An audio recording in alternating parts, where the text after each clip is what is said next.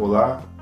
sou Fabiano Engelmann, doutor em Ciência Política e professor do Departamento de Ciência Política da URGS. Na série Conexão Ciência Política, o podcast de hoje vai abordar a judicialização da política nas eleições municipais. A judicialização da política é uma expressão que tem múltiplos sentidos. Né? Remete tanto para o crescimento do potencial de mediação do poder judiciário nos regimes democráticos, quanto para um sentido de desvirtuamento do que seriam as funções clássicas do poder judiciário. Ou seja, o judiciário seria, na concepção clássica, um poder neutro, um poder que está encarregado de interpretar a vontade do legislador. Mas, nos regimes democráticos ocidentais, o papel político do judiciário tem sido crescente gerando interpretações diversas na própria ciência política que tenta compreender esse fenômeno de maior imbricamento entre o espaço judicial e o espaço político. Podemos situar, nesse sentido, duas visões na ciência política: uma visão mais pessimista em relação a esse protagonismo do Poder Judiciário e uma visão mais otimista em relação aos seus benefícios para ampliação dos direitos civis e sociais e o alargamento da participação política. A percepção que poderíamos situar como mais pessimista destaca os limites do protagonismo judicial em influenciar políticas públicas e a concretização de direitos, tratando o ativismo, muitas vezes progressista, de juízes ou pretensamente progressista, como um desvirtuamento das funções do judiciário que deveria se restringir ao controle de legalidade do jogo político, o controle das eleições, o controle é, da constitucionalidade dos atos do Poder Legislativo e Executivo e mesmo o controle de legalidade dos atos do governo de forma discreta. A visão mais otimista realça o caráter contramajoritário do poder e sua capacidade de tutelar as demandas das minorias sociais e políticas, agindo nesse sentido como um potencializador da cidadania e dos direitos sociais e como um espaço legítimo para mediação de demandas coletivas que não encontram respaldo na dinâmica das relações do legislativo e do executivo. No Brasil, parte significativa do crescimento do protagonismo político das instituições judiciais foi desencadeado a partir da vigência da Constituição de 1988 que forneceu a base institucional para o retorno dos juristas e dos juízes promotores e diversas categorias de profissionais de direito para o centro do poder político após o regime militar. Entretanto, a alavancagem política dessas categorias e das instituições judiciais não se explica somente pelas induções das garantias funcionais, prerrogativas institucionais que foram incluídas na Constituição de 88 né, e que concederam muito poder ao judiciário e seus agentes né, em relação ao poder, aos poderes legislativo e executivo. É preciso adicionar ainda outras dimensões de análise, né, como as mudanças geracionais no recrutamento de juízes e promotores que ocorrem entre a década de 90 e 2000 e que projetam para essas instituições quadros eh, com outros perfis e, e que estão muito afinados com os conceitos, valores e mesmo ideologias profissionais dessas instituições, já dentro de uma cultura bastante distinta em relação ao judiciário que predominava é, durante o regime militar. Em termos de ações judiciais induzidas pelas prerrogativas e pela, por esse novo perfil geracional que habita o judiciário, né, nós podemos uh, situar né, a, a, ampliação da presença do judiciário na mediação de políticas públicas, como o caso mais conhecido da judicialização da saúde, né, por exemplo, onde tornou-se recorrente a presença do judiciário em demandas judiciais que buscam a distribuição de medicamentos ou internações hospitalares negadas na, na esfera da administração, principalmente na esfera da administração municipal. Então, com uma grande repercussão, muitas vezes, né, na condução da, da, administração das prefeituras e mesmo gerando eh, redirecionamentos ou até condenações de prefeitos em função do descumprimento de normas interpretadas eh, pela esfera judicial. Também outras demandas sociais desagam no judiciário, demandas coletivas, tais como as relacionadas a políticas de educação, como vagas em escolas públicas, e isso atinge diretamente os municípios, e as relacionadas a problemáticas a problemática ambiental, aí de esfera é, geralmente de amplitude federal. Da mesma forma, nesse período pós-redemocratização, não podemos esquecer a consolidação do Ministério Público como um fiscal de atos da administração pública em diversas esferas de governo, além de ser é, uma instituição que se afirma dotada da prerrogativa para representar o interesse público judicialmente. E quando se fala nesse sentido de interesse público, está se falando também de causas coletivas que são levadas por grupos políticos, grupos sociais e movimentos sociais. Além dessa parte da representação de causas coletivas no âmbito da arena judicial, nós temos a explosão, a grande diversificação na esfera federal e estadual das ações diretas de inconstitucionalidade. Né? Esse instrumento é utilizado especialmente por minorias políticas no legislativo para questionar judicialmente atos de governo, potencializando o crescimento também do, do judiciário como mediador do jogo político. As controvérsias sobre o resultado da versão brasileira da relação entre o campo judicial e o campo político, de certa forma, na ciência política, reproduzem o debate internacional.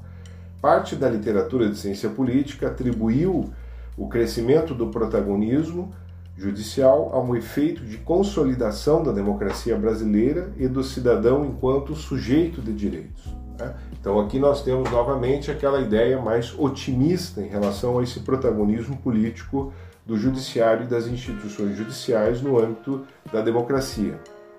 Entretanto, uma visão mais pessimista alertou para o sentido contrário, ou seja, a possibilidade das instituições judiciais reproduzirem as lógicas de tradições e tradições do autoritarismo,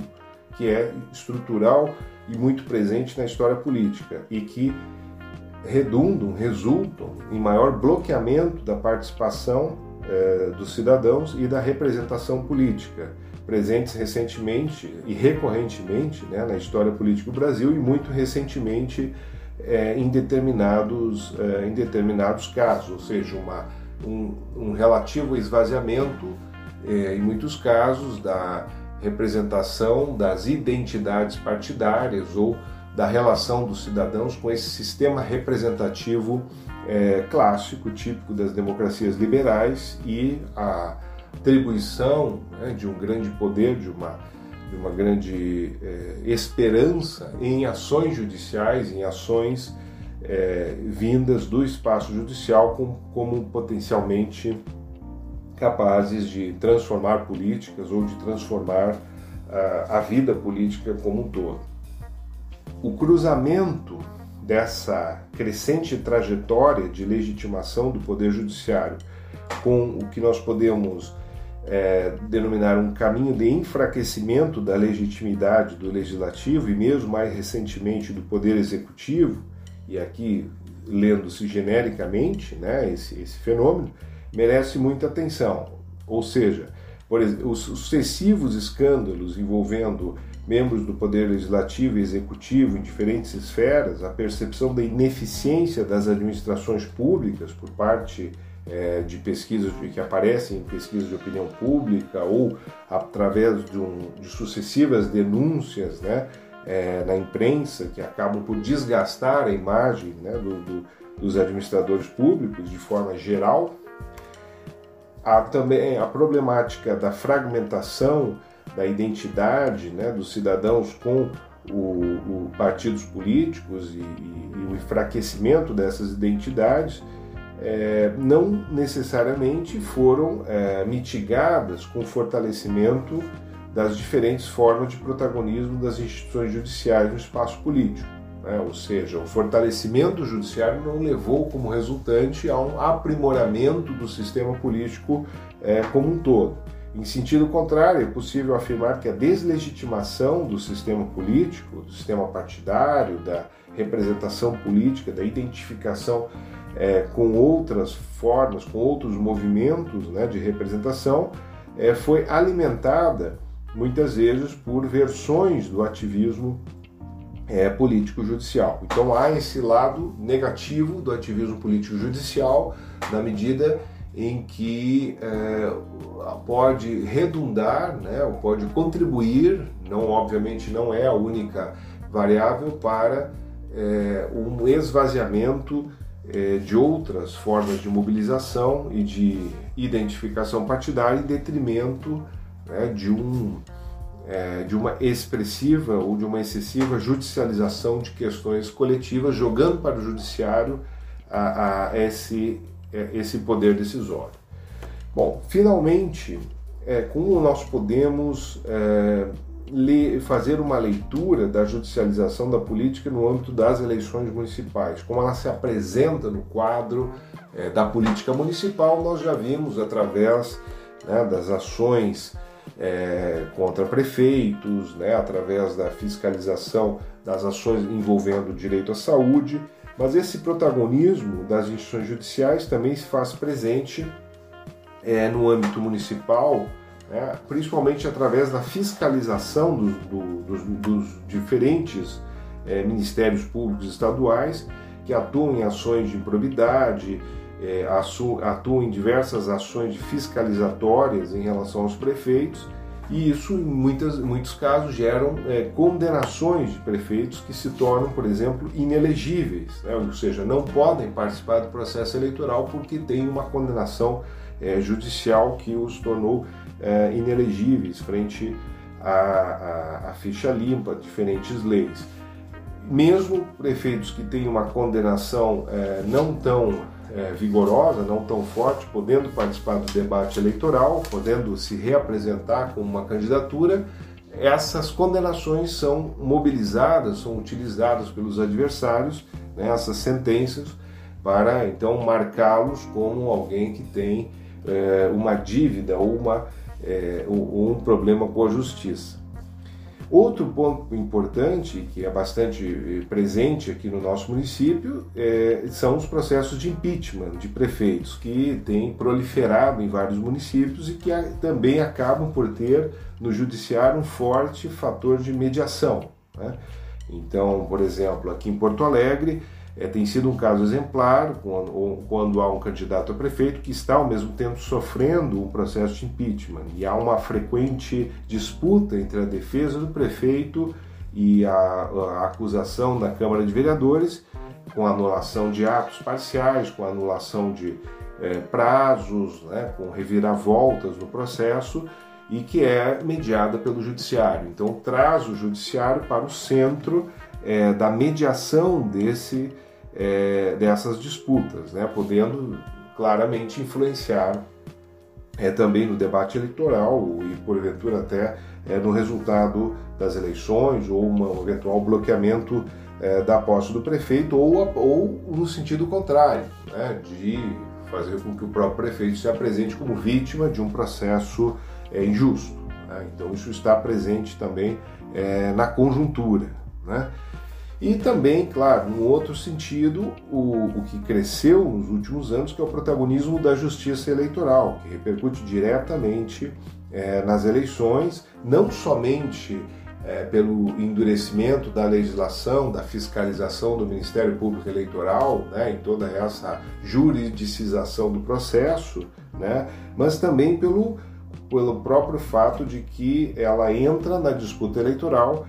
pois os adversários se utilizam da justiça eleitoral para denunciar é, descumprimento de regras de propaganda, é, para buscar reparação por, uma, por um descumprimento de uma regra ou para buscar impugnação do adversário. Conflitos que acabam sendo mediados também e dando mais poder ainda para é, o judiciário nesse processo. Então, como nós vimos nesse podcast, né, nós temos diversos exemplos de como opera a judicialização da política e, e, é tão grande a sua extensão que ela também participa é, do processo eleitoral no município. Bom, obrigado por nos acompanhar e até o próximo podcast da série Conexão Ciência Política.